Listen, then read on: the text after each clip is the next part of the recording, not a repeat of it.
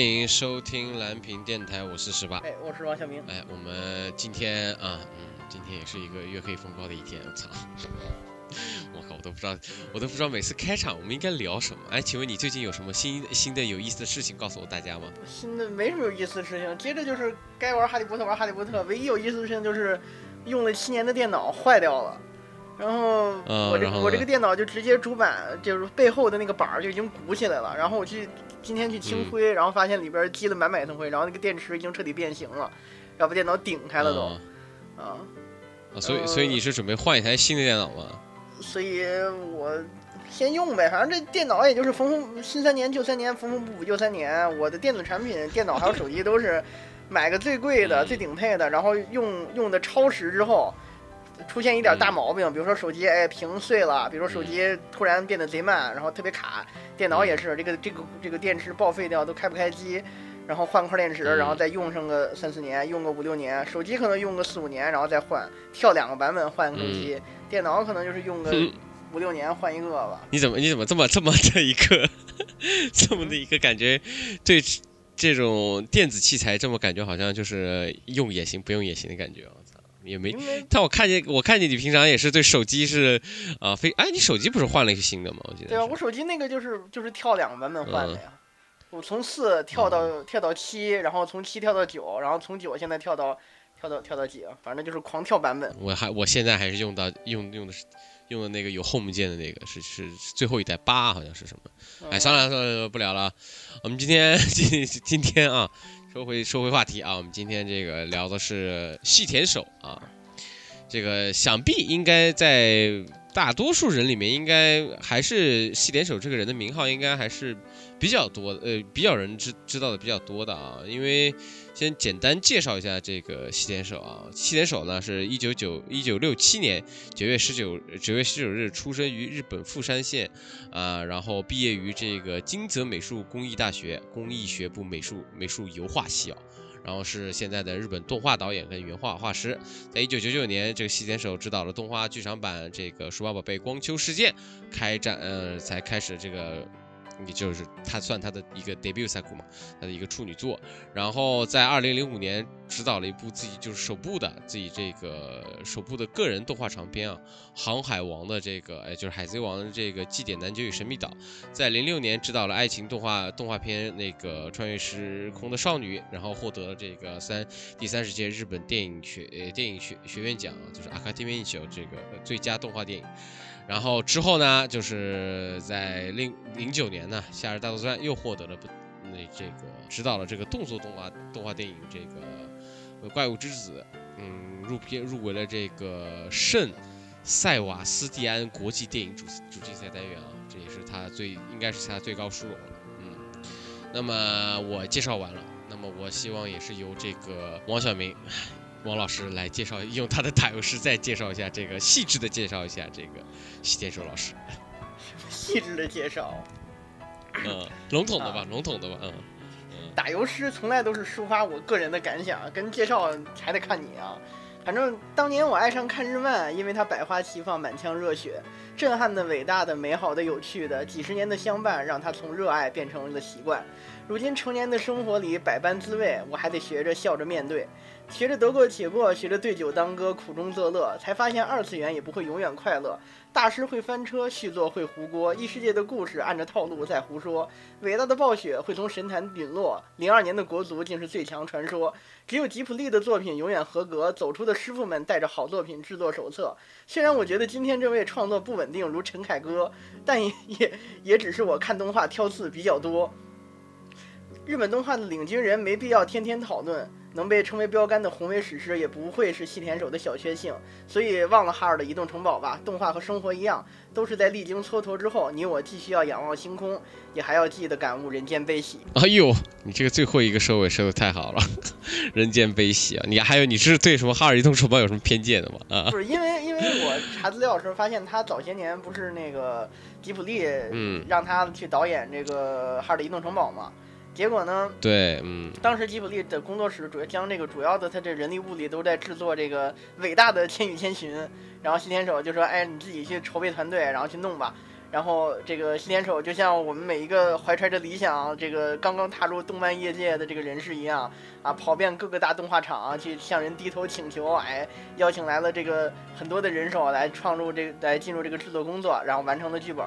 然后分镜表也制作了几乎有三分之二，然后正准备进入这个原画绘制阶段的时候呢，吉卜力的高层却临时要求，哎，你们这个团队终止制作，然后改由宫崎骏和他手下的团队来来接替。啊，这个背后的原因嘛，我们这个这个众这个网上面说众说纷纭啊，但是比较有利的说法是吉普力觉得这个当时还是新人的这个细田守不具备这个呃票房号召力啊，所以这个得挂上宫崎骏的名号才能使电影卖座，所以就把这个新田手从这个导演的宝座上边拉了拉了下来，然后新田手也因此那个坠入谷底。啊，这个整个的这个全盘心血都付诸东流啊！而且，因为他原来是低着头，这个请求各种人物加入他的这个制作组，现在也导致他这个业界的人望全部丧失殆尽啊！然后他不禁在当时大大为感叹说：“从此以后，我再也没办法投身动画业界了。”啊，现在不画的还好好的吗？确实啊，就是就是你最终还是得向这个资本主义低头，我感觉就是票房号召力这个。哎，不过确实啊，这个吉卜力工作室之前有暗夜秀明，然后又有这个细田守，我觉得他们里面还算是人才辈出吧啊。对，就你有感觉吗？就是我感觉就是当年我自己在这个初高中和小学的每个午后，然后不想听课的时候，拿着我的这个 PSP 在上面看动画的时候，当时看的很多东西，或者说那个时候我写在同学录上面，说我将来的伟大志向，什么加入暴雪，代表国足出征世界杯啊，然后是吧是吧，做出一部 有中国特色的这个这个动画作品，或者中国特色的异世界的作品。梦想现在逐渐凋凋零，像这这定场诗今天写定场诗感受那样，我也渐渐沦为了这个为了五斗米而折腰，天天蹉跎着，这个蹉跎着的这个没什么意思的成年人。但是呢，当年的那些喜欢东西也逐渐沦为了别人的笑柄，甚至成了这个大家开玩笑的东西。国足啊，又又不可能出现了本届世界杯。呃，这个原来当年我每一次同学都会写，我的梦想是加入暴雪啊，暴雪现在也跌落了神坛。啊，只有这个当时看的宫老爷子这几部作品，还有从宫崎骏的这吉普力工作室走出来这些人，还有当时看 EVA 是吧？还有，嗯，过过过了几年之后看这个穿越时空的少女的这个新田守这个动画，带给我这种感觉。现在这次为了做这个电台，我终补终于补上那个未来的未来和龙与铁板公主。虽然实话实说啊，我在我这个。变成了没什么意思。成年之后，我看动画越来越挑剔。我看这两部作品的时候，也是一直在吐槽，但是那个味儿还是在的，还是能梦回到青春时代。哎，这个简简单单的幸福，回家路上边买个汽水，吃个烤串儿，啊，买一个那个学校门口的那个沾了好多辣酱的淀粉肠带来的那种很简单的快乐了。哦，所以所以你是说是动画没有变，是我们变了，是不是？这个 是我们我们在变恶臭了，嗯，传递出来的感觉是这样，但我实际上想了想，动画也变了。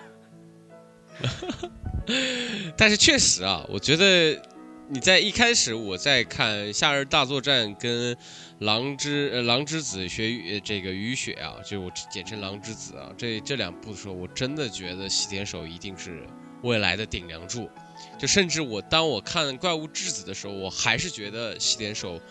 以后应该挺起这个，比比某某陈某某陈哥比起来，他应该能代代替日本大多数的电影，成为一个所谓的一个方向标，所谓的一个真正动画电影制作这个这个中间的一个非常大、非常好、非常牛逼的一个中流砥柱啊！但是在未来的未来，跟龙龙龙和雀斑公主给我们带来了一个非常。嗯，非常失望的一个，也不能说失望吧。我们之后会详细的再逐步讲这些各各些电影啊。那我们先看一下，我们先我先问一下这个，呃，王小明啊，王小明，你你觉得你在细田守这诸多作品之中，你印象最深的是穿穿越时空少女吗？还是别的？我印象最深的穿越时空少女是我看的相当于第一部，或者说我自己个人情感上边留存记忆比较多的。但是我个人最喜欢的是夏日大作战。啊，就大多数人好像都蛮喜欢《夏日多大人大作战》的啊。我觉得《夏日大作战》确实是一开始是看的时候，应该是就没有想到嘛，就所谓的进入另外一个所谓的在那个时代嘛，因为《夏日夏日多大战》是在零九年嘛，我们对这所谓的真正的现在所谓的元宇宙啊这个东西还没有任何想法的时候，就它突然出现了一个所谓的元宇宙，或者是一个所谓的一个呃在。信息信息化里面的一个城城市或者是一个东西，然后做一个做一个 story 嘛，做一个故事。而且加上加上，我觉得西田守最会会在经过这个穿越时空少女，她中间她描绘所谓女主啊，所以描绘描绘一个女孩，就跟岩井俊二一样的。我觉得岩井俊二最最拿手的就是描绘一个青春的一个少女，我觉得西田守也是一样的。我觉得他最拿手的真的是会描写一个少女中，她有到底有什么所谓的呃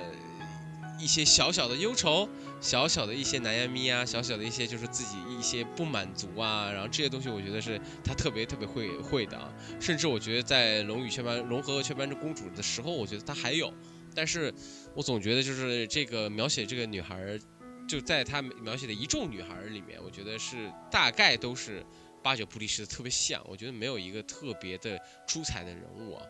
我不知道你在这个这王小梅，你在这个作品里面，你觉得最出众的一个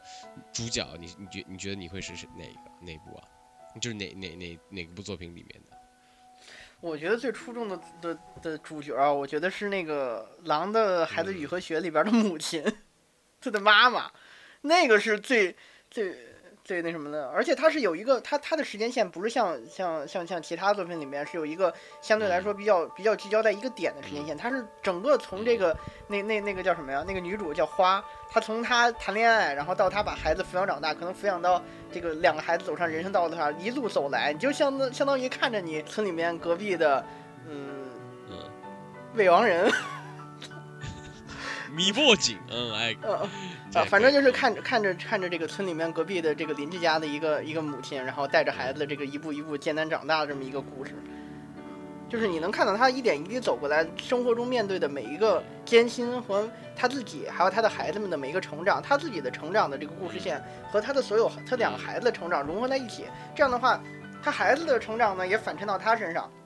然后他抚养两个孩子长大这个过程呢，他的艰辛，他的成长也都看在眼里边，所以这样不相辅相成之后，你就能够在你身心里边留下一个比较重的痕迹。而且，其实我自己还有一点，就是他其他的人物啊，其他七天手其他故事当中人物，他设计的其实都很片面，他不是那种很复合型的把。像《狼的孩子与说学》里边这个母亲啊，她把她自己的少女的部分，或者她自己坚强的部分，同时又把她脆弱的部分，她自己对孩子那种比较幼稚的期待，或者她自己对待孩子比较偏执的那一点融合在了一起。就她还算是比较立体一点嗯嗯，但但是我我我是如果是我的话，我会更喜欢《穿越时空少女》里面的这个女主。就是第一是我一开始惊讶嘛，就是你在《穿越时空少女》这部小说已经是被翻烂了嘛，就是电视剧也有，然后电影也有嘛。然后就出现动画版嘛，就所谓真正的怎怎么样穿越时空，怎么样去做一些事情嘛？我觉得确实是有很多可以去去写的嘛。但是我觉得，在我心目中描绘一个短发少女，在一个可能在一个长坡下在哭泣这样的，我觉得，我觉得就是西田守最会描写的是，真的是就是一个少女在那哭嘛。就或者是怎么样，就是他内心的细节嘛。就是我觉得在，呃，相比《夏日大作战》而言，我觉得就是说在《穿越时空的少女》里面，他的细腻程度啊，或者她很多小细节是非常的用功的。甚至我觉得就是说，嗯，他真的是一个非常会拍青春片的一个、导演呢。我觉得就是他在应该高中应该还是挺幸福的一个人吧。就是这种让我这种感觉，他有很多非常小细节啊，这些东西真的是当年看的是非常开心的。当然，你到到最后这个龙。龙与雀斑，龙龙和雀斑公主这这部的时候，就感觉真的是有点换汤不换药啊。我感觉从未来的未来开始，整个这个七天手作品就变成了他一种陷入的怪圈。我就觉得他开始，就是他他离他当年所表现，他满怀着这个心意去去去去感受这个世界，去想要展示出来自己每天看到一个很新鲜的东西，或者他自己在，就像你说，他可能高中过得很幸福，他能够理解这个少女这个情不知何起。从何而起？那种对待感情又有一些抗拒，有一些期待，又有点羞涩、懵懂的这种感情的这种小心思上面的表现上面，他开始变得有点，他不，他他，我觉得他有点迷失，他不知道自己想表现的东西是什么，所以他造成了很泛化去表现。比如说，你看他在这个《夏日大作战》和他在《狼的孩子雨和雪》里面讲家庭，甚至他在《怪怪物之子》里边，他更深入层的讲孩子怎么跟父母相处。但是他到了未来的未来里边，他。他可能是他年纪年年纪长了，他自己也可能当了父亲。嗯，我们都说这当了父亲之后能够更好的把自己家庭的细节表现出来，但他更多的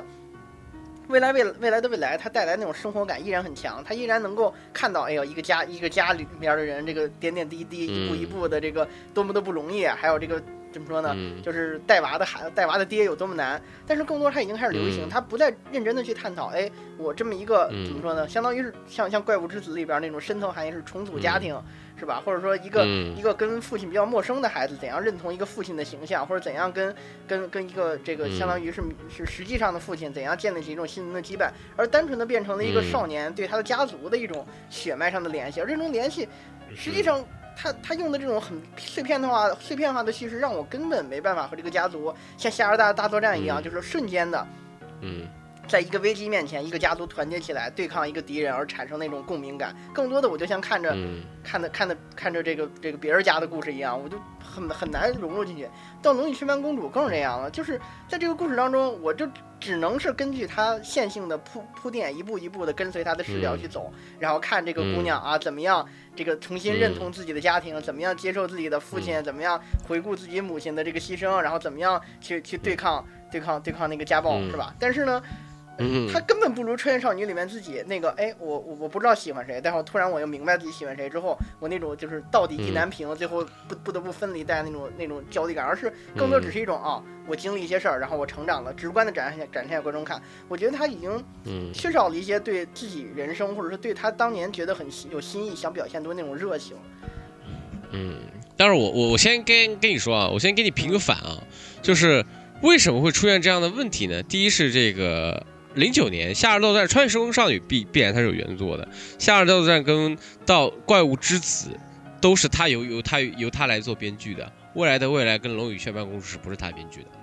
你知道吗哦？，这个可能也有编剧的问题在里头，因为我觉得，你觉你看啊，就是怪物之子的时候，跟未来未来，或者是你在拿雀斑公主比的话，你不觉得就很多时候差很多吗？就是完全不像洗脸手的一个故故事叙事节奏，我觉得都有有点不一样。就是怪物之子的时候，还是有那种慢慢悠悠的去讲述一个故事。你像，呃，这个。狼狼之子也是一样，狼之子也很慢慢悠悠的。夏洛特我就不说了，夏日大战那个那个虫鸣，那个表现真正夏天怎么吃西瓜，然后表现一个在丛林里面，然后一个一个屋一屋子里面有男男女之间有什么这种事情，我觉得他很慢慢悠悠的。到未来的未来的时候，我不知道他就突然突然的不接地气了，你知道吗？就是龙和雀斑公主也是一样的，就感觉特别的怪，就是。未来于来，他是一个建筑师的这个这这个孩子的一个家庭嘛，我太太不着地气了，就感觉我就说你是一个从一般看莫言的一个人，然后突然去看一个村上春树的感觉，你知道吗？就是走走向小资，我不知道为什么。未来未来给我带来的就是完全没有，就是你没办法没办法体会到小孩子到底怎么想。然后这个大人到底怎么想？我觉得他都是你讲到最后，未来未来未来的未未来和未来未来的未来啊，就这这部作品，我到后最后我都不知道他到底在讲什么，他到底想讲什么，就是他没有一个最终的一个结束嘛。你像怪物之子跟这个呃狼之子或者夏洛特他都最后都有一个所谓的一个所谓漫画漫画式或者是动画式的一个声调在里头嘛。未来和未来跟这个雀斑公主总让我觉得，就像又引用这个。呃，王王王王王小明老师的一句话就是未完全燃烧，你知道吗？就是我也是，我不知道你有没有这种感觉啊？我我直接看这两部的时候，我都没有燃烧起来。嗯未来未来是这样，我抓不着它的主题，我到最后都只是觉得他他他就是给我看了一个家庭家庭纪录片儿，而这个家庭纪录片儿没有告诉我这个家庭是凭什么粘合在一起，而只是说啊，可能你血脉里边就存在这种东西，但这种东西是什么呢？是吧？它没有像《夏大战》里边，就是我们一个家族凝聚在一起，我们以家为国，以国为家，最后拯救世界，或者说拯救我们这个家庭的那种凝聚力，而就是单单单单的，我看到了每一个人的人生片段，而这个人生的片段归咎到这个小男孩身上，就是告诉这个小男孩一些道理，然后让他家和万事兴，让他不再熊。那简简单单的一个教育熊孩子的故事，至于让我耗费一个多小时时间在这坐下来看吗？所以未来未来对我而言，其实是新手作品里面我看的最最不明所以的一部。《龙与七班公主》是我也是会，嗯他看到最后的时候，我大概能感觉到啊，他想表现的是这个相对于怎么说呢，自闭少女最后成长起来，然后最最后自己能够真实的面对自己，能够能能能够真诚的表达出自己内心所想，然后有这种一脉相承的这种真实感。但他整个的表现过于怎么说呢，没有说服力，而而且包括他塑造的那种网络世界的环境也好，他哪怕即使即使时代在发展，我发现西天守对于网络世界，就是你刚才说的老高 老高和小莫讲过那个元宇宙的认识，也嗯反而变得更加流于形式，更加不深入的去探索这个在网络世界当中，或者说在这么一个元宇宙世界当中，能有什么样的表现的可能性，能够展示出怎样的世界观，而是简简单单的把这个当做一个设定去借用，然后，嗯，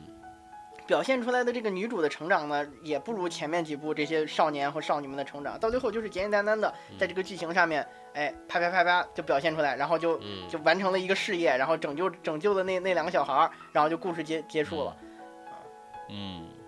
就是感觉有点到最后有点收不住拉不住车了，他到底跟那个男孩到底什么关系我也不知道。就是我们主要就是先聊聊他最新这一部吧，就是《龙与雀斑公主》吧。我觉得《龙与雀斑公主》能可以，你可以再引申嘛。我觉得《龙与雀斑公主》跟《夏日大战》的相似程度是相当高，就是完全基本上我觉得可以说换汤不换药，就特别特别像。然后女主的性格或者女主的性格我也没有觉得有太大的区别。然后就所谓的这个。里面男生的男生也没有一个特别特别让我觉得特别美大滋吧，或者说特别醒目的一个有一个角角色。当然，你不能就是追究我们现在就我跟王小明陷入一个怪圈，就是老是在抠人物啊。这是一个相当戏戏剧学校出来的一个人啊，我们可以去看一看他的镜镜头或者语言表达啊。他语言表达越越来越开始喜欢走类类电影风格的一个东西，就是开始喜欢把镜头做一些摇摆啊，然后很多。表现物体的时候也没有认真去好好刻画，就是可能就是我觉得他会有点像那个，就是就是雀斑公主的时候，我看的时候有点像那个之前那个就是叫什么来着？就是好迪士尼动画里面不是有一部叫什么来？就是忘了操，什么就是一个一个进入一个虚拟世界的一个一个动画，忘了你你有你有印象吗？迪士尼没有，但是你知道迪士尼，你一会儿我说，你先说。嗯，我先，嗯，我先说完吧。就是我感觉这是一个，就一这个一个一个进入一个迪士尼的一部，另外一部叫什么来着？就反正就是有一部片子，然后这部片子就是也是讲，就是我原来是一个游戏里面的人物，然后进入了互联网嘛。然后这个这进入互联网之后，然后出现了这个所谓的世界观嘛。然后让我觉得雀斑公主进入这个所谓虚拟网络的这个世界观里面，跟还是跟两千就两千年。两千年左右的这个押井守啊，或者是老早以前的那那一派系别的表达方法是一样的，甚至它的镜头语言跟色调都是一样的，它还是在走一个类类类型的这个所谓的赛博朋克或者是那样的一个风格去表达，没有让我觉得就是说。嗯，细田守独特的所谓的在，呃，在数码宝贝他做剧场版的时候给我那些所谓的新鲜感啊，我觉得很多的很多很多大量的借鉴啊，还有乱七八糟这些东西，特别是所谓的 U 啊，这个里面的一个 App 里，这个这个这 App App，我觉得这个 U 感觉是像优衣库那个 U，感觉是同一个设计啊。当然，还有它更多的更多的时候是，它很多表达还有很多东西，它运用了所谓的新三 D 技巧嘛。然后所谓的伪二 D 吧，新三 D 伪二 D，然后到来区分这个动现实与这个虚拟嘛。但是我第一啊，我当然是我是非常反感这个所谓的虚拟用这个伪伪二 D 的画法去画啊，因为这个你可以在前三分钟的时候会感觉到人物的僵极度的僵硬，跟你没办法表达一个呃表情啊，因为所谓的动画的一个洗白或者动画的一个演技的表达是非常需要线条去支撑的，它的里面的用一个伪二 D 的一个感觉的时候，极度的僵硬，极度的让我觉得不适应。当然有人会觉得可以，他的台，但是也是在在大量的这个比较好的台词的衬托之下，我觉得还可以 OK。但是他是用一个放一个歌嘛，就是一个歌姬形象在里面走啊，特别是里面这个大金鱼啊，这个大金鱼我觉得也是特别像某某攻攻壳机动队里面的一个一个东西，也是特别特别像啊。但我觉得他特别借鉴意象。就从那个，我记得《夏日大作战》里边也有也有也有这个形象，然后到《怪物之子》里面，最后那个那个那个那个那个，嗯，对对对对，大孩儿也是变成鲸鱼，然后这里边也是一个鲸鱼，嗯，就就就跟一样的，这个跟呃宫崎骏的摩托车，呃宫崎骏的那个汽车是一样的，就是我觉得他他用海，就是所谓的鲸鱼这个。呃，这么巨大的一个物体去展现这个所谓的世界观啊，或者是展现出它一个宏大宏大气氛的时候，我觉得是一个好处啊。当然，我觉得，嗯，还是怪，就是我觉得还是怪，就是它里面很多表达方法，甚至我觉得剧情剧情的这个线性线性的感觉也不够线性，它还是做了一些穿插嘛。但我觉得还是不够舒适嘛。然后人物又太多，但然后这是我第给我第一的感觉啊，就感觉就没有特别特别的。饱满，所有的人物没有特别特别饱满，然后剧情跟他的所谓的他的，就是因为我我觉得就是说，西天手最屌最厉害的地方是他的分镜，他的分镜非常的厉害，在夏日作战跟在数码暴龙的时候，他的分镜分的非常好，非常的漂亮的一个人。结果现在跟我龙与雀斑公主的时候，给我弄起了就是让我在 EVA 里面看我最不喜欢的公就是。那那些那些机器在争斗的时候用一些所谓的大环角的一些拍摄方法，我觉得特别的难受。嗯，当然我也不知道为什么他他要这么做。嗯，当然如果是在电影院里面的话，我觉得他的声画应该还会应该会更好吧。可能我们是在电脑上看的，可能感觉一般吧。但是我觉得如果在如果如果在真正大电影幕用一个四 K 或者是用一个八 K 的效果的话，可能会呈现效果更好吧。嗯，我不知道你你怎么讲？你去看你去看了吗？应该是也看看的是网络的吧。啊，我说我是我是在电脑上看，但是我看的时候看到你说那种大欢叫，还有是它整个这种没有了以前那种，就是就是我觉得它就是用小确幸能够形容它在这个未来的未来之前，甚至包括未来的未来的一部分的那种作品，就是你不用做的特别宏观叙事，特别怎么说呢，宏伟史诗那种东西，你就搞你自己细腻的少年心、少女心那种慢慢成长起来，是吧？然后自己在生活当中用生活点点滴滴完成了一个所谓的。这个平凡人的英雄壮举这种故事就挺好的，但是他《龙与雀斑公主》非要整一个元宇宙大世界观故事，而且他这个，咱们先说，你刚才说就是感觉到他的怎么说，他在这个世界观塑造上的生疏，我就能感觉到他对于这个现代社会，尤其是到了一零年之后的网络世界理解，就和嗯，当时我说斯皮尔伯格拍的《头号玩家》一样，就是一个已经已经跟不上时代的老艺术家。想要表现出，哎，我很理解你们这些年轻人，你们现在这个时代，这个数码时代，大家喜欢的这些玩意儿。然后强行说一些已经过了好几年的那种流行语的这种老头老太太的这种这种感觉，就是他在把自己老艺术家的那些创作手段强行的往流网络流行文化上面靠，但实际上自己讲的还是自己那套传统的这个这个剧情和故事。然后画面表现呢，也不是那种就是现在就说比较流行那种光污染或者说高科技低生活的赛博朋克，而是他像《夏日大作战》那样饱含着对未来世界那种憧憬带来的那种带有黄金色彩的，我愿我愿称。之为数码怎么说呢？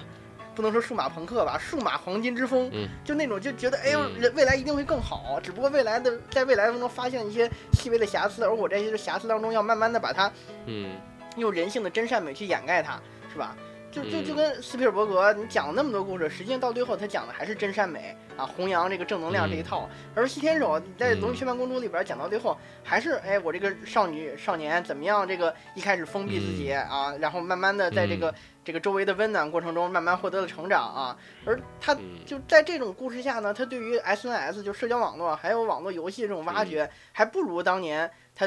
对这个网络时代很陌生，但是怀着这种这个新奇的特点，就有一个孩童般的视角去描绘的网络世界，像他下刀战、下刀战那样，完全释放自我的这种下刀战的故事。而且他这个故事，就现在看看到最后，就是说，如果你已经到了一个元宇宙，就大家就是所有的人物、所有的人类都已经这个很熟悉这么一个世界的话，那你这个人物关系就变得很难理解。这个你你像女主，她作为一个一一个怎么说呢？这个原来是一个封闭自己，或者说不怎么不怎么出名的这么一个日本乡下高乡下高中女生，突然变成了网络大明星，然后还喜欢上了这么相当于一个一个一个黑黑袍玩家。那这个故事按到按到现实生活中，不就是这个抖音上最火最红的网红方圆爱上了当年魔兽世界里边那个三阶道吗？啊，所以看这个片儿的时候，我觉得可能 看嫁接到我们一些现实世界当中的这种网络事件，甚至。然后看大家抖机灵发弹幕，比看正片更乐呵。就是男女主已经成为一个网络明星了，而且当的好好的，为啥突然就对这么一个一个爱惹事儿的怪物产生了兴趣？而且，在一个网络社会当中，你既然讨论这个怪物的各种这个这个不合理，那你相对来说你刻画就让就就让大家相对来说让他展现出来他在网络世界的破坏有一点。对抗性，或者他显得他像一个怪物一样，而他简简单单的看不出来这个人有多坏，而突然网络警察就要去追追杀他，就让我觉得完全无法理解。而且，你刚才不说他比较像一个迪士尼的动画吗？我就看这个女主走到这个怪物栖身的这个家的那城堡的时候，那个美术还有那个风格，还有那些场景绘制，我几乎就是完完全全在照搬那个叫什么呀？呃，就是《哈利波特》里边演赫敏的那个艾玛沃特森演的那版美女野兽，啊，嗯。就是 走到城堡里面，而且到最后这个故事我也感觉就是美女野兽，就是哎大家都讨厌的一个人，然后我们都喜欢的一个小姑娘、小公主，突然就就一定要喜欢她，而且觉得她有一个一一个被封闭的内心，她她内心上面其实是是一个真善美的一个人啊，就是看起来的时候，我就我就感觉就像是班花莫名其妙的爱上了坏小子那种摸不明摸不着头脑，人物动机就特别不能理解，嗯。啊，而且在之后他拯救那个那个那个被家暴少年的解决方案就是靠人肉。啊，人肉搜索，嗯，啊，很有这个，就是就是回回看这个故事，再加上他人肉，还有他整个对这个世界观的设计，我觉得这是他本身设计上可能比较好一点，就是他有平成以来日本青少年那种，哎，我坦诚的，我我一开始封闭自己，但后来我坦诚的，嗯，跟自己交流，然后发现了自己，然后面对自己的故事内核那个味儿，然后放在这个故事背景下，其实。在这么一个网络时代里面，尤其是大家都都都怎么说呢？幻化出了一个自身，然后把自己的伤痛表现出来的这么一个设定下面，其实还是可以说契合的。所以我觉得这个片子能够看出来，它设计的亮点在于它就是这个主题和它这个这个怎么说呢？嗯。你说你说的这个元宇宙的表现形式的高契合度，但是我必须得忍受它这个前面剧情的种种俗套和莫名其妙，还有水到渠成的，就是刚才说的方圆爱上三季道，班花爱上坏小子这种故事形式。如果我自己不不自己不自己问自己这个故事到底好在哪儿，然后想象一下啊，网络世界不管真实真不管不管这个少年多么多么沉迷于网络世界，网络世界不管再再怎么真实，我们也必须面对现实世界中的自己。然后这个很很深层次的。故事内核的话，我真的感受不到他最后那个他面对那个那个父亲的时候展示出那种感人的力量。嗯，是啊，主要我感觉就是他的他的这个描描写时间都很很低啊，就是我感觉他在现实的时间的时候，感觉没有那么多，就是之前会在比如说《夏日大作战》跟还跟这个《穿越时空少女》里面有太多的时间去描绘这个东西啊。你像这个《加尔造图上里面描绘的是水，这个什么渔民啊、消消防员啊、医生啊，还有这个东西。但是我觉得，在这个《雀斑公主》里面，感觉就是特别特别，就昙花一现。然后可能在他，我感觉在大肆的宣扬这个所谓的，不是大肆的宣扬吧，我感觉就是大在告诉我们说，我们这个虚拟世界有多么非常有钱，你知道吗？就当年我感觉在变了味儿，你知道吗？就是在西点手的感觉里面，我觉得最最好的时候就是为什么西点手最有意思的地方就是他会跟就是现实的人进入一个就是异世界嘛。不管是穿越穿越时空少女还好，狼狼这怪物之子也好，就未来也好，他会就是每个七点手的节奏，他都会有一个进入异世界的一个踏入一个你不无所就没有完全没有没有完全不知道的一个地地地方嘛。然后这个是我们自己是我看西点手做作品的时候是最塔诺西米的，或者说是最希望看到的地方。然后你想想看，就是说。他在《雀斑公主》里面过度去刻画了嘛？你像《怪物之子》里面，我觉得非常水到渠成的，非常悠长的进入一个一个所谓的世界，然后一大堆人，然后去去打打架呀，什么东西？我觉得那都是，我觉得那都是我去看一个异世界观的一个感觉。然后怪，然后这个。呃，狼狼狼之子也是，夏日作战，夏日大作战也是，就是说我看的都是那个异世界的那个味道，就是我能看到这个所谓的，在我没有经过、没有经历的世界，所谓的所谓这个细铁手自己带来的这些他丰富的想象力嘛，就跟当年的所谓的呃这个宫崎骏也一样嘛，比如说这个呃就是刚刚说哈尔的移动城堡，我觉得哈尔移动城堡他画也估计也是也会所谓的一个平凡少女进入一个。这个啊，移动城堡这样的一个一个事情嘛，然后加上另外一个，就比如说这个别的也是一样嘛，就进入一，就是我觉得很像吉卜力作品里面的一些特色在里面，它一直有，但是就所谓的他对异世界的塑造真的是不够啊，就是在怪物之子之后，或者说我觉得在怪物之子的时候就已经我觉得到到西田守的想象力的极点了。然后就比如说这个当年在怪物之子在日本的宣传是相当的高啊，甚至比。是是是，我觉得比之前的所谓的 Kimi no 你的名字还要足，就是所有的人都能看到怪物之子。我自己来日本，就是来日本旅游的时候，我自己还会买一本那个他的这个设定集，就是太火了。然后当然，怪物之子确实是给大家还算是交出一个满意的答卷。但是未来和未来的时候就不知道，就是他们我不知道，就是细田守对于歌曲的运用，当然怪未来未来最后他们用一些什么 City Pop 啊什么之类，我觉得也挺挺挺时尚的。这然后这个雀斑公主用的也是非常新颖的，也是算一个新歌姬的一位一位一位女女这个声优，然后当当一个这个呃不是声优，是一个最一个本本来是一个歌者，然后到又变成一个声优做这个东西啊，也是非常有特色的一个声音。但是我觉得他他他有点用力过用用力的地方不对啊，那这个剧情就越来越不够让人琢磨了。你讲真的，你雀斑公主你自己就是说。你还你怎么总结这部作品你都很难，你知道吗？我都不知道。就到怪物质子的时候，你还大概能总结出一个作品。夏日大作战你也可以总结，然后或者是穿越时空少女你也能总结。到龙与雀斑公主跟未来未来时，你没办法做一个总结，就是我觉得是这种感觉。嗯。就从创作上面，如果我想说说他的话，就是他已经把他最宝贵的那些想象力和细腻的感情。丢掉了，或者说他把这种东西开始包裹起来，他觉得哎这个东西可能不够，然后开始想要表现一些很表面功的东西，就是你刚才说的那些呃乱七八糟的，比如说呃宣发上面呀，还有说他他讲他他要弄一个歌姬，他要把音乐做多么好，他要把这个故事多么包裹在一个怎么说呢现代化的这个元宇宙的背景下面，但他其实当年他最最打动人的是他那种很丰富的想象力和他很细腻的感情，但现在就没了，就是。就像片子一样，就是一个完全空想的网络世界，为了表现一个剧情的摆设，然后这个摆设你都弄得不伦不类，你里面的细腻的感情又又没有以前那么浓烈，或者说你掩盖在了这么一个很很很很很浮华的表象之下，那我看的东看到的时候，我就只能想象到他为什么家暴的时候要还能直播，而这个直播就很奇怪，还有最后这个这个。看到的都是既视感，就是他最后那个女主周围的人纷纷的这个开车，那个出出一份力，然后在网络世界给他伸出援手，让他找到那个那个男孩的时候，就是很下大作战。我看到的时候就说这不就是照潘照潘赵超下大的战吗？而且各种感人感人场面的塑造，完全就是看到前几部的那个影子，就是黔驴技穷在吃老本，而且还是只走表只走表面不走心啊。嗯，自己抄自己。对你的那些人物啊，就是就是你之前你像你肖发勇，还有像像他的那个那个那个《下大战》里边死活不让不让表妹结婚，不是不让表妹谈恋爱的那个那个黄毛表哥一样，他每个人都能很直观的看到一个很很突出的个性，而这些个性呢又让这个人显得不突兀。但是你看这里边塑造的人。是吧？那个那个反派，单说那个反派就特别像美国队长那个，那就是人家是一个自发的网络警察，然后虽然他是他是用网暴，就是就直接接直接人肉对面现实世界真实身份，然后一厢情愿的执行自己的正义，这点是他的反派点。但是你这个放在设定里边，他真的是个反派吗？如果你真的想塑造的话。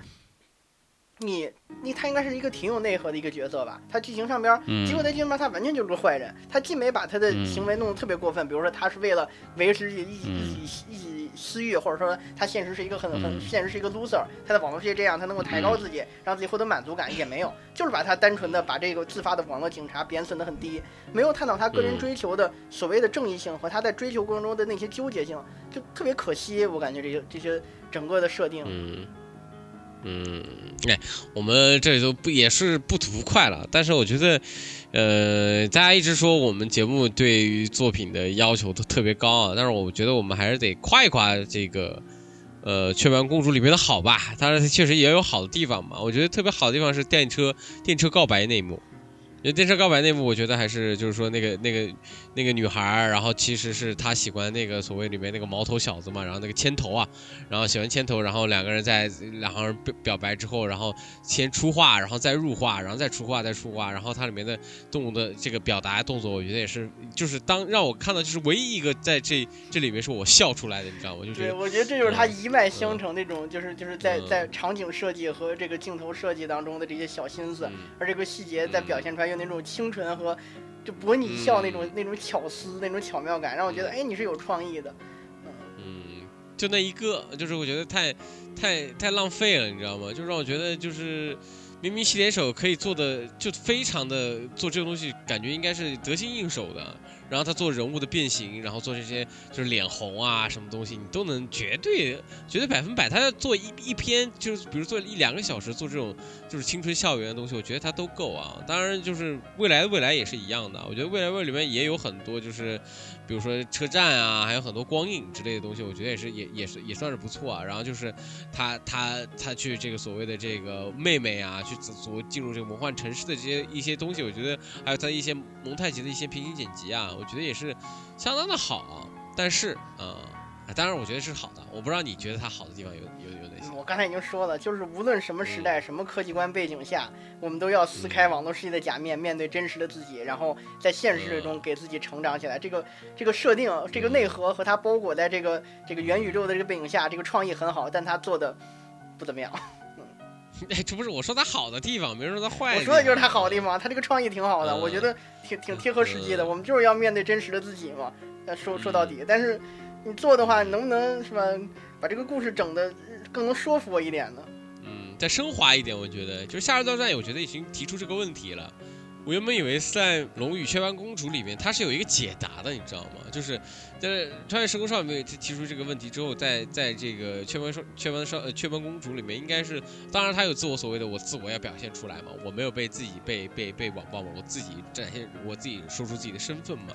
但我觉得这个动机，就像你说的，就是动机跟逻辑，就是实在的有不经推敲。当然，你现场的时候，你可能觉得你电影院看的时候感觉啊就上脑，觉得哇他就应该公开，那唱歌贼好听。我觉得也是，也当演唱会看也可以。嗯，就是我们聊了这么多啊，我觉得聊了聊了这么多，我觉得就是别的所有的所有作品我们都应该已经一笔带过了。当然还有一部作品是《混沌武士》，他做了这个中间一部分，跟这个呃跟我跟我跟我最喜欢的这个渡渡边。渡边呃，这个叫什么来着？渡边信一郎。对对对，渡边信一郎，我都忘了，我最喜欢的名字忘。渡边信一郎也合作了这个《混沌勇士》啊，我觉得《混沌武士》就我就不说了，里面也有他的部分，但是我觉得他提供的最多也是大多数分镜啊，没有太多的东西啊。但是这个讲到最后啊，其实我们为什么要提西点手啊？就是为什么想做这这这部的这个主题，就是还是说还是想说他。他到他跟陆军到底有的有没有的一比啊？就我们当年跟陈哥，陈哥我们能说新海诚的时候说他能不能成为大师啊？我觉得这期我们想聊到的其实主要就是说他能不能代替宫崎骏？你觉得能不能代替？我觉得不能。哦，为什么？斩钉截铁的说不能，因为首先我。我就觉得你在这个作品当中，首先他不如这个宫老爷子大气，讲那种就是悲天悯人的这种大叙事，你就做好自己的小确幸，自己细腻的人物成长和这种娓娓道来的这么一个一个青少年，或者说在哪怕有一个大事件故事，但这里面依旧聚焦在一个家族或者说一个人的成长上就好了，就够了。呃，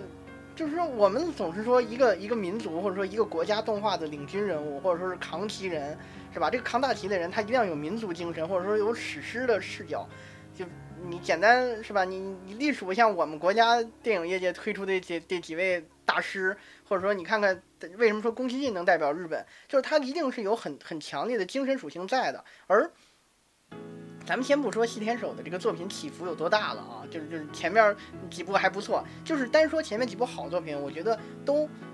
都是那种特别放之四海而皆准的那种，就是即使放到好莱坞去拍，或者放到放到迪士尼去拍，也依旧能够展现出来好那种家庭戏或者成长戏作品。所以，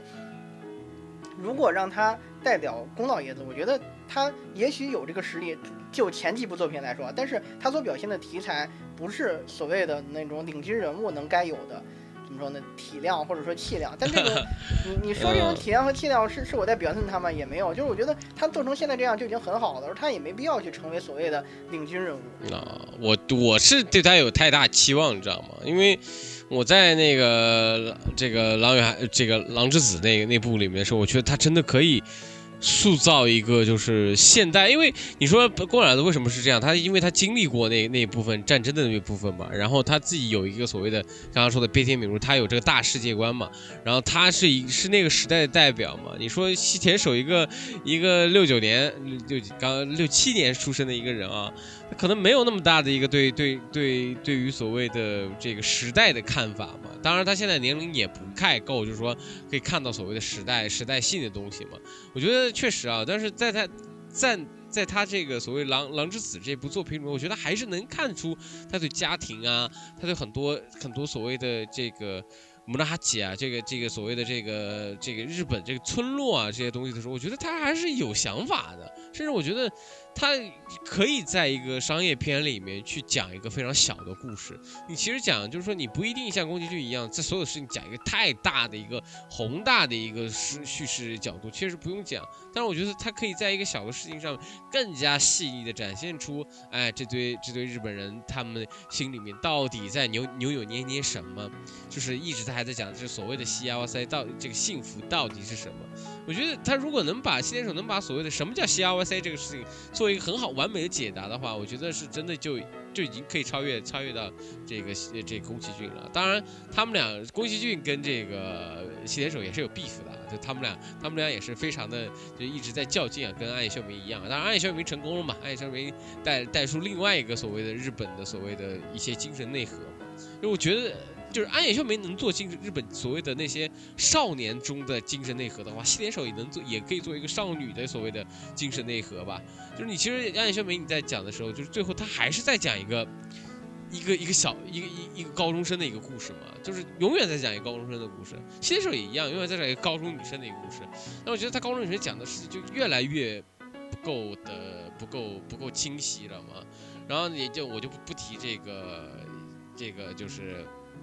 一个宫崎骏他描写了一大堆女性嘛，其实我觉得为什么要相比比较，就是因为宫崎骏他里面是有太多的表，去去把把女性伟大化嘛，就是我就是说用一个女性的英雄主义这个东西去描写嘛，她也是一个非常好的一个女性主义主义主义主义的一个作一个作作者嘛，我觉得细点手也是一样，就在就比如说我们刚刚说的这个这个哈尔的移动超帮里面的苏菲。这个苏菲跟这个我们这剩下几些这个西点手这些女性，你总觉得她缺少了一些，呃，她确实不柔性柔柔柔性是柔性嘛，她没有感觉就是说那种，嗯，女性身上，呃，当然可能会不知道会不会被全啊，就觉得有一些韧性在里面东西，我觉得她还是有欠缺的，就还是不够的，让我觉得可以看完完整整的看到一个所谓的真正女性世界。当然，他是一个男生啊。我觉得是因为他所有的女性，他追根结底，他的所有的女性的成长内核都是在真诚的面对自己这一点上。你包括穿女穿穿越的穿越时空的少女，她最后她讲的故事其实就是一个女性在两个男性之间，或者说在自己明确自己心意的过程。就是我对感情是懵懂的，我自己可能一开始会抗拒感情，但当我真正发现感情的时候，我想要奋起努力去把它挽留住的那种很真挚的感情。然后呢，像。《夏洛特战》里边这他塑造的好，是因为他把这个女主藏在了暗线，就是他明面上面是这一家子人在那个数学天才的带领下，然后逐渐的这个成，逐渐面对这个这个这个敌人，然后拯救拯救日本，拯救世界，然后拯救这一家子的这个过程。但暗线里边其实这个少女在面对自己当年对这个对对舅舅还是对叔叔那那种感情，然后然后又逐渐成长起来，然后真诚的就打打打牌打打 打日本麻将，然后最后最后拯救世界的这么一个故事，然后。怪物之子这个孩子，虽然虽然他是个是是个男的。是吧？但是他内心里边其实也是一个，哎，我怎么样？这个这个真正认同我的这个父亲，然后然后重新走上我自己的人生道路。那狼的孩子雨和雪更别说了，那就是就是这个这个母亲也在成长，然后最终面对两个孩子这个这个长大成人，然后两个孩子也逐渐啊认清自己身份，在人性和兽性之间做一个取舍啊。未来未来咱们不说这是个烂片儿啊。然后就整个整个所有的女性角色，你刚才提到女性角色还有人物选择也好，他们都只是在面对自己，而不是宫老爷子那种我在讨论。人，或者说我我们这我我这个个体，或者说我代表这个人类这个族群和整个世界和整个这个这个包括《千千群》里面谈我们和这种所谓所谓的这个这个，他他他。流落到一个一个一个相当于传统文化的这么这么一个这相当于鬼街当中，还有还有这个《幽灵公主》里边人与之间的关系，这种宏大渲染，他只是在面对自己，所以我说他只要讲自己小确幸就就就行了。因为你在描述一个这个人和整个时代或者和整个世界的这种抗争和然后想要改变这个时代的时候，你所需要的体量或者你需要思考的东西，嗯，我觉得，但你也说他是一个这个六零后嘛，他自己可能没有面对那么多，他也自己。他可能能抓住到，抓住像暗雄一样抓住这个时代的悲鸣，然后把这个小的时代，在一个小的个体，在一个超级系世界观展示出来，我们这个青少年所要迸发出这种内心纠结的力量有多么，怎么说呢？以小见大的迸发出来这种力量吧。但是你如果真的想展示这么一个小东西的话，可能我觉得以形动人就足够了，没必要说把它弄得那么大，然后想要去，就像我刚才说那样，想要去把它塑造成一个领军人物也好啊，塑造成一个，展示时代精神也好，我觉得。嗯，当我们看待这个作品，或者说我们看西联手的这些这些故事的时候，我们能够给自己内心感动，这就够了。如果我想要去在这中看到日本人是怎么想的，或者说，呃，日本人的时代精神是怎么样的话，嗯，我觉得我是看不到的。哎，那我们这个比上不足，比下有余啊。我们这个比比我们的这个，呃，这个新新呃这个青年导演这个。呃，这个这个陈哥，你觉得怎么样？我觉得他起码会比陈哥来的更真诚一点。嗯，对我我们摘开看嗯看未来的未来和嗯和龙与雀斑之子，我们光看前几部啊，因为后两部真的我看的时候我也直接跟你说了，我不喜欢，就是前几部它真的很细腻，而且它是比成哥真的能够 get 到我们。就至少是我觉得啊，是每个每一个人物或者说每一段故事当中那些人物真正在想什么的那些特点的，就就像还是还是一个一个列举，川女当中每个那个那个少女面对自己感情，夏尔大作战当中也是面对感情，然后一家人团结起来，然后把一个常回家看看的这么一个老套故事，居然弄成了拯救世界，然后还融合下来这个这个怎么说呢？网络时代的这种这种这种时代特性，真的很伟大了。然后《狼的孩子与和雪》就讲讲这个母亲带娃，然后怪物怪物之子讲这个这个亲子关系，它整个故事。都能够感觉到他很真诚的在讲他思考到的东西，而这些思考东西，你仔细想一想是这么回事儿，是触及到你心里心灵的悲鸣。而成哥到头来他讲的只是他自己喜欢的那么一个男孩遇上女孩，然后两个人相偎相依的这么一个所谓的浪漫爱情故事罢了。就像我一开始看《穿越时空少女》的时候，我其实我我不满足，因为我觉得他最后讲那个意难平是是是是是很突兀的，就是呃。虽然我觉得情不知所起确实是一个不好描绘的永恒难题，但你都拉出了两个对比项了，就解释的再明白点儿都比较好。就说，哎，这个这个这个女主为什么更喜欢那个那个那个呃黄毛少年，而不喜欢那个老成大哥啊？然后最后这两人分开，这个意难平的情绪释放，我也觉得有点浅尝辄止啊，简简单单告别就转身转身离开。作为观众情绪上边，我刚刚接受了女主这个心意啊，然后就火速告别。啊，就觉得比起一个情绪完整、有一个畅快结局，并且在铺垫了很久之后才最终走向情绪爆点青春电影，这片儿更像是一个怎么说呢？前期比较热闹，各种有趣的设定和视觉和这种很很很视觉化的剪辑啊的故事弄出来很有趣的这种感觉，就像其实说白了也很像这个呃天气之子那种啊，就放晴神婆呀，然后你的名字互换身份，还有。怪物之子各种这个走访神仙，然后各种跟他们这个这个这个训练的那种视觉把戏的剪辑，就是它的就像一个水滴型的故事，一开始是是很缓慢，然后中间很宏大，然后最后又快速收尾。就是它这种故事形式，我自己看的时候，其实我觉得我我我怎么说呢？我觉得内心看的时候并没太多波澜，但是呢，我我就回想起来，我当时有一次我在这个呃，我大学上的不是这个叫什么呀？综合类大学嘛，然后有然后这个有一门选修课叫日。呃，欧美日动漫赏析，然后放这部片子，放完片子之后，然后这个教授，这个来来讲课那个老师就说每个人谈谈自己感想，然后好多女生都在谈啊，我在这个当中看到了我高中时候无疾而终的感情啊，我看到了 当年我我喜欢我喜欢他，然后另外一个男生喜欢我，最后我选择了谁谁，然后就在想哦，虽然我以一个客观的、很很很冷眼旁观的这么一个爱好者，或者说是一个。半从业者的角度看这个片子的时候，我会挑这么多毛病。但是如果你真正的以情动人，用很细腻的画面，用很很有意思这种视觉把戏打动了观众的时候，他是能感觉到你里边这些真玩意儿了。但是你之后再看，就是就是你再看成哥那几部作品，《秒速五厘米》是因为他把一段故事一个一个故事拆成了三段，每一段故事都都单独感感人，但是这三段拼合在一起，他。他，我觉得他这个故事感人。如果你单独把某一段摘出来，然后再扩展成一个小时的故事，那就，我觉得他细节量充分之后，这故事就不怎么打动人了。嗯，所以我觉得真正以形动人的时候，就是说你可能，如果你一个客观的眼光，像我刚才一样，就是挑各种毛病，我可能只能感觉到他的情绪，但我还会挑很多的毛病。但是，真正像那些可能，嗯，你真正想要倾诉那些观众来说，如果你。带着足够的诚意和足够的这种细节、细节丰富的去观察一个女性，或者观察一段恋爱，或者观察一段感情去表现的话，观众是会买账的。这也是为什么我觉得每次提到成哥，我都会觉得他就是把自己喜欢的东西往上一罗列，但其实可能他没有走进人物内心。但是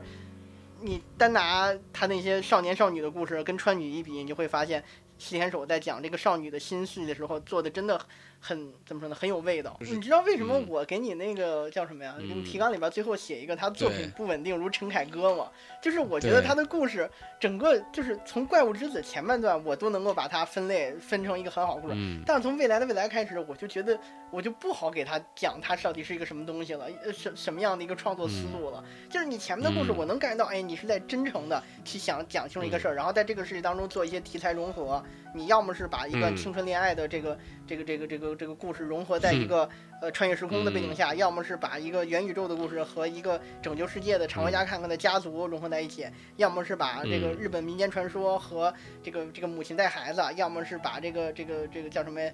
呃，这个叫什么？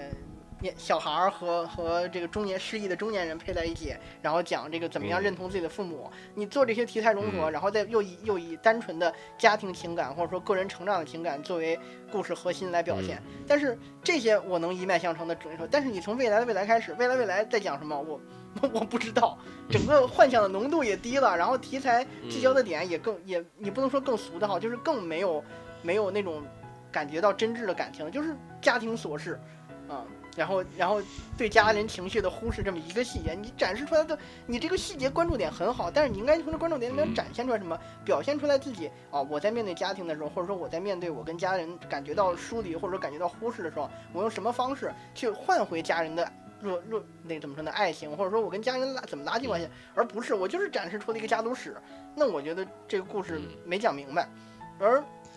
罗有雀斑之子的整个故事又就像我刚才说一样，他把他过于包裹他那个所谓的宏大的或者说是奇观化的网络世界，而把自己想要表现出来我说的那个真诚的面对自己的故事又悄悄的隐去了。我觉得这就是他在创作当中陷入了一个过于想要表现一些东西，而忽视了我自己真正打动人的那些部分的要点。我觉得是不是他的所谓这个嗯受众，他开始越来越搞不清楚了。就比如说你这个未来未来，你不知道到底是给谁看的。就是就像《龙与雀斑公主》，我觉得可能还稍微在一个低幼，可能在低幼层面上可能还会受欢迎吧。但但我觉得《穿越时空少女》真的是一个一个可以青年，也可以就是老少皆宜。对怪物质子，我觉得也是一样。就是它的所有的点，就是每个不同的年龄段的人看这部作品都有每都有自己不同样的收获啊。我觉得在宫崎骏作品里面也有这样的一个程度啊。就为什么我们这么摒弃这个新海诚，就是因为他的受众群体只有一一个一一种人嘛，就是一种就是一种阿宅们，或者是这个就是对于动画比动画比较有有点偏执的那那堆那堆小朋友们，就那种那那些人吧，可能也不是说小朋友吧，就可能那些那些粉丝作品嘛。但我觉得就是应该洗点手挺挺起大梁，或者说扛起扛起大旗的是，应该他可以带带入那些不看动画的人也能愿意去买电影票去看这部动画，就是跟宫崎骏一样的嘛，就是看宫崎骏也不一定就是喜欢宫崎骏的人不一定也是特别喜欢动画，我觉得他是得有有那样的一个东西，那样的一个责任在里面，或者说那样的一个出发点在里面嘛。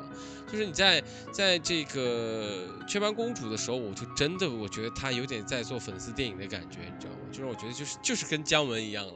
就是姜文做到后面感觉就是喜欢姜文的人就愿意去过去看嘛，这让我觉得这种感觉就有点不对了，就是你不能就是说去一步一味的，当然你可以做自己个性化的东西嘛，当然你就说一个。就最后你到变成一个粉丝向的，或者是只有一个专专项专供的一个剧场版的一个东西的话，我觉得就有点不对了。所以就导致就是你在看这个《雀斑公主》的时候，你再去看看《鬼灭之刃》，他们俩同样都是大制作啊，但是他们俩的用心的程度，就是感觉西铁手在这个方面的用心程度，真的有点有点觉得，嗯，太过于的想去铺开一个大视角。大大角度，然后从从以小见大这种这种这种这种描写方法，我可能觉得是是俗套了，或者说就是它不够的精巧了。因为现在，因为你说现在这些所谓的，像王小明刚才说自己就这个呃内心剖析啊，怎么样正视自己，我觉得这个在当代作品中太多了。你要拿有那要拿出来的东西有太不少这样的作品，就是怎么样正视自己，怎样去剖析自己嘛。我觉得细点手一定要去再去做突破口的话，应该是从别的地方走了。就是我觉得《狼与狼的狼的孩子》《狼的孩子雨和雪》这部作品里面就已经从孩子跟家长这个地方，我觉得这是他最精妙的一点的地方，他的他的剖析点。那反倒对于这次这这别的这这部的话，感觉他对家庭的琢磨又太少了。但是，但是我觉得他能能细节，就为什么会出未来未未未未来未来的未来这部作品，就因为他对家家庭的描写细节是有他独特的视点在里头。反倒是没有，反倒是这部啊，就是最新的这部《雀斑公主》就没有那么多嘛。我觉得这是一个非常有点，因为太遗憾之遗憾的地方。我觉得西田守这这这个这之后的作品，如果如果如果有的话，我觉得是还是还是能回再再往回掰一点，或者说你能发现一个新的视点。我觉得这这就能看出来我。怎么说呢？一个动画制作组在前期在创作一个动画的时候，他开始想我这个动画是面对什么样的人群，我想要讲给什么样的人听的时候，他设计的一个用户画像。而我觉得细田守从，我觉得从怪物之子开始，他怪物之子是紧跟着那个你的名字之后他做出来，他想要用大宏大宣传讲一部人人都喜欢看的作品。但你要想到你之前做的那些，你可能所想的用用户画像，或者说你在针对的某一部分人心中的悲鸣，可能不是共通的。比如说《狼的孩子雨和雪》，可能单单亲母亲，或者说是这个正在带孩子家长会感觉到他们的不容易，会共鸣。但是其他人，即使我没有，我没有 怎么说呢？我没有带过孩子，但我至少有妈，对不对？我见到过我爹妈多辛苦，所以我肯定我能够感受到人们的不容易。我即使不是个女性，我没有经历过这个两个男生，我该选哪一个？我至少知道感情是纠结的，感情是需要需怎么说呢？需需要需要做出选择的。下作战是吧？你谁都有家庭是吧？没有家庭我也见过很多这这这个这个是吧？温馨的温馨的家庭戏，我也知道怎么样在一个家当中做出做做出改。做出怎么说呢？做出取做做出牺牲，或者说做出奉献，或者说一家人团结起来是有多大的力量？但，嗯，当你之后，你从怪物之子可能，怪物之子可能还有一部分这种想，但从未来未来的未来和龙群班公主开始，你开始想走好莱坞那套，就是合家欢电影啊，一个小男孩在冒险里逐渐和家庭和解的喜剧，和一个少女在网络世界当中逐渐真诚面对自己的这么一个，就有点有点日本纠结那种故事，是吧？但是你所塑造的冒险毫无危机感，也没啥意思，就导致咱们就单说未来未来，就特别像是一个家庭纪录片儿，而且是小孩儿小孩生日的时候拿着爹妈拿着 DV 在那拍，拍完之后，然后然后等等有朝一日你去不熟悉的这个亲戚朋友家，亲戚朋友热情拉着你给他给给给你看，哎，你看这是我孩子满月时候拍的影像啊，这这这是我我我我家女儿结婚的时候拍的拍的小样视频，是吧？你就只能强颜欢笑。啊，都都不用我问你喜不喜欢，你就你就想想你人生当中去别人家亲戚朋友家做客，别人看你这种家庭 DV 的时候，你的心情是怎么样的？这就是你看未来未来的时候带来那种那种感觉。所以影片结束的时候，你有一种啊，终于完了，我终于可以回家那种解放感。这就是你想要表现一个家庭，你想要用一个家庭的成长，或者说一个一个人物的这个一个少女的成长去打动别人的时候，你做的时候，你为了你的用户画像。然后选取那些片段做出来，你以为已经，你你能打动人那东西，其实就是流水账，而且每个片段都单独单独成立，互不联系，再加上一个有点感同身受，但又本能抗拒，觉得是吧？自己儿时没有这么矫情，自己接触的网络世界没有这么这这么这么这么有意思，这这怎么说呢？这么这么奇怪，然后世界第一大第一的那个那个那个电竞玩家和第一歌姬都是都是高中生，是吧？所以这两部给我的观感就很一般，啊。就是我看前面的时候，我真的觉得我还是在看电影，我还是在看所谓的这个这个一一里边讲的，就是这个影像出现之后，人类的人生延长了十倍，我在感受不一样的人生。但我看这两个时候，感觉就是亲戚朋友拉我去他们家看儿子满月的时候 DV，和在线上看一场抖音世纪大 PK 这种感觉，抖音直播的感觉。好的，我们收个尾吧，我们收个尾吧。我觉得。嗯，他希望七点手还能继续持续下来啊！我觉得应该这个《雀斑公主》没有获得一个很好的票房啊，呃，但是 也希望应该七点手还能支持再做下一部吧。嗯，那我们一人推荐一部吧。我觉得就是刚才你也说了，我推荐应该《夏日大作战》吧。嗯，我我就推我我我应该推荐的还是你先说还是你先说？推荐啊，你先说，你先说。你先说，你先，你说。夏都这样，因为我今天就老是说后边那几部，但我真的特别特别喜欢《阿拉拉》，因为我是我不知道你会推荐不，但我猜你可能推荐《狼的孩子雨和雪》，就是嗯《狼的孩子与和雪》出出了之后，我去特别兴冲冲的跟我朋友们讲，哇，我看了一个特别牛逼的电影导演，他虽然还不如宫崎骏，但我相信他有一天可能会超越宫崎骏 啊！我说你得去看《狼的孩子与和雪》，他把这个这这这个日本的这种文化，把把狼狼人这个题材做的特别好。他他只不过现在缺少一些打磨，等他积累一些世界观故事，他能写出很大世界观故事。结果，嗯然后他就跟我说，那你可以看他前一部的《夏洛特战》，然后看了之后说，哦，我觉得。《夏洛特战》其实比《狼的孩子雨和雪》让我觉得更好，因为它是所谓的西田，我特别喜欢这种题材融合作品里面最好的一次，嗯。算是西田守交出的最好的一次答卷，一次作业，就是一个看起来很混乱、很温馨，但是塑造起来又毫不拖沓、趣味点十足的，用这么一大家子人，而且这一大家子人虽然我开场我谁都没记住，但是每个人特点又都很很鲜明，就有那种嗯大杂院和大家族那种热闹感，而且热闹当中又带着温馨的那种那种感觉，特别足，而且。嗯我看的时候，他的那个剪辑节奏，光剪辑节奏就甩了，就是其他的那些娓娓道来的所谓作品的一条街。就剪辑的语言很强，都是先给出条件之后，马上给出结果那种剪辑叙事。比如说啊，这个嗯这个前面就说，哎，这这个这个浴缸是不是我那个学姐也在泡？啪就窜出来俩小孩儿，特别搞笑，那那带来那种那种成长感，而且他的感动点也是此起彼伏，一波接一波的。就是老太太打电话指点江山啊，说这个我们大家这个时候要团结啊，然后一家一家人齐心协力打倒打倒那个 AI 病毒，然后拯救世界，然后最后又全世界团结起来，这个都都交出了自己账号，然后打倒这个大 boss。这个他在创作上面都是最简单、最质朴的感情设计，但是把热血和喜剧这种喜剧感做到了完美融合。这个亲情和热血，网络世界的热血战斗，然后再配上这么一个嗯，就常回家看看、回家看看的这种家族相聚，唱起来都，嗯对对对，因为因为我对对看，真的我看我现在回想起这部片子，我都难掩心中的激动和热情。就是拯救世界的是一个百家百年大家庭，然后一边被各种喜剧细节都整得我笑得人仰马翻，一边又能在突然那种燃点和感动点来来临的时候感动的鼻子抽抽，啊。就是嗯说回到我之前喷了那么多这个未来的未来和龙与雀斑之子，就是题材你可能嗯你可以常规，你可以甚至俗套，但是你在俗套和常规之中，你创作者的表达眼界也能够看出来。就是你在你的表达眼界，也许如果足够高的话，嗯你用简单的情感和叙事，然后你掌握好叙事节奏和画面表达的细节，还有它所谓的剪辑节奏。和所谓的真情实感的这种感情的真实度，观众是很好买账、很好说话的，没必要整那么多乱七八糟的花架子，还整一个家族的通过一本一一个树联系起来，嗯，整那么多花里胡哨的干嘛呀？行，好的。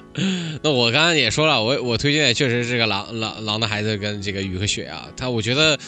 呃，相比于相比于这个你说的约会大作战，我觉得更加希望看到的是人物的细腻节奏啊。就比如说我如果我还不知道当初啊，就是那个杯子里面可以放那个要放那个蘸那个酱嘛，就是要酱蘸那个烧油嘛，然后把它拿出来，两个孩子特别开心在那吃啊，然后然后还有两个孩子变突然变成一个变成狼啊，还有这样的一个这个这样的一个细腻的这捕捉的，就是那个时候不知道他到底生没生孩子，但我能捕捉到小孩子的一些可爱的地方。当然他比比见那些小孩子比较烦的地方，但是就是说他他妈小孩子好的地方我再插一句，嘴哦，我再插一句嘴他真的他狼，我回想起来狼与孩子狼的孩子雨和雪塑造的孩子，真的就特别就是。虽然很熊，他的行为很熊，但能感觉到他的纯真。但是对这个未来的未来，你他塑造那个小男孩，就是你看着他特别懂事，但他内心真的好矫情啊！嗯，哎呀，我觉得那未来未来感觉那个孩子里面就真的住着住着一个大人，你知道吗？住着一个就是郁不得志的一个大人在里头，你知道吗？而且争风吃醋，然后还还这个不喜欢那个那个嫌弃的。嗯嗯，你 接着说吧，不好意思打断你。你让我你让我说完，你让我说完啊。就是我觉得就是说，在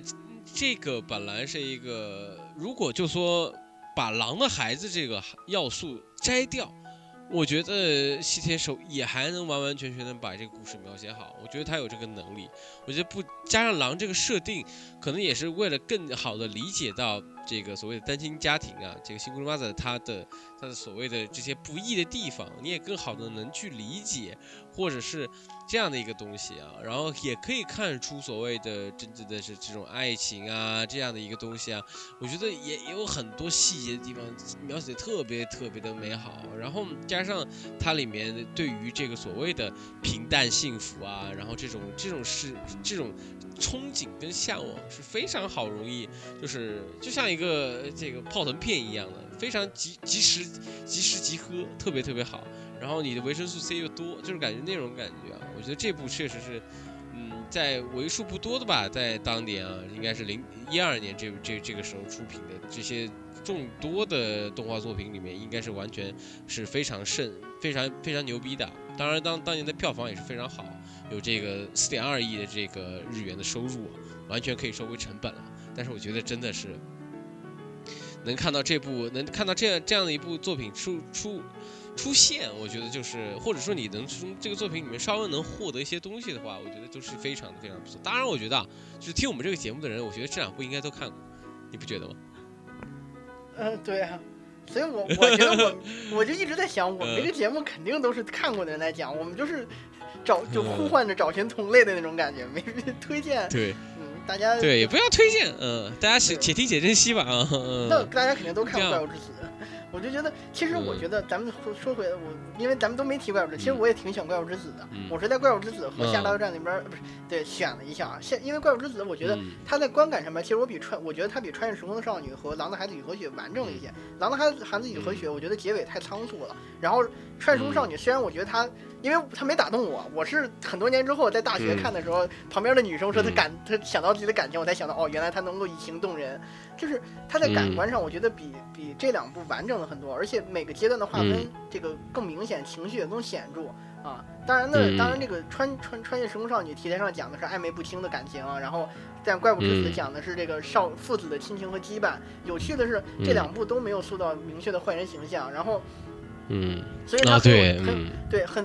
很有特点的就是他那个那个那个以为自己是野猪的那个那个少年大哥，他他刚好是男主的一个反面，他讲的是一个被羁绊扭曲的认真的过头的崇拜父亲的孩子啊，然后变成了这个这个这个成长起来之后，他成长突然扭曲起来之后会变得多么可怕，然后而且引入了这个像像狼的孩子雨和雪一样引入了这个异世界神怪设定之后，还增加了故事的趣味性啊。然后被捡到的少年和这个熊爸爸的相互认同，然后回归这个人人人类这个社会之后，又跟这个野猪野猪大哥的这个战斗，然后整个故事的线性更强。所以我觉得，嗯，我我在看《怪物之子》的时候，我觉得这是一部我自己特别喜欢这种就是现实这个怎么说有点超现实题材，影响现实设定存在这种简单感情创造出的故事的一个代表性的作品。所以这部其实我也是，既然我推荐《下周战》，我给给这部挽回一点，我也挺喜欢这部的啊。所以，七天手作品除了未来的未来和龙与雀斑公主，我真的都觉得挺好的。但就就为什么你出了四部好的作品之后，你这后两部出的就感觉就就还我觉得还不如乘客呢？其实 不是，就是还是那句话，我觉得编剧不是他吧？我们只能推到编剧身上，先就编编剧不行吧？嗯，哎。行吧，这期节目就到这儿吧。如果大家这个有对这个西田守有什么意见啊，或者想法或者看法，也欢迎大家在这边留言啊。特别喜欢未来的未来和龙与青斑公主，欢迎大家反驳反驳，嗯，对反驳我们，让我感受一下当年我特别不，我不是特别喜欢穿穿越时空少女之后那个坐在我旁边的女生。痛哭着在 在这个这个大学的课堂上讲述自己的情感经历的时候，带给我那种震撼。我原来这部作品是这样的。行，欢迎颠覆我们啊！好，这期节目就到这里，大家拜拜。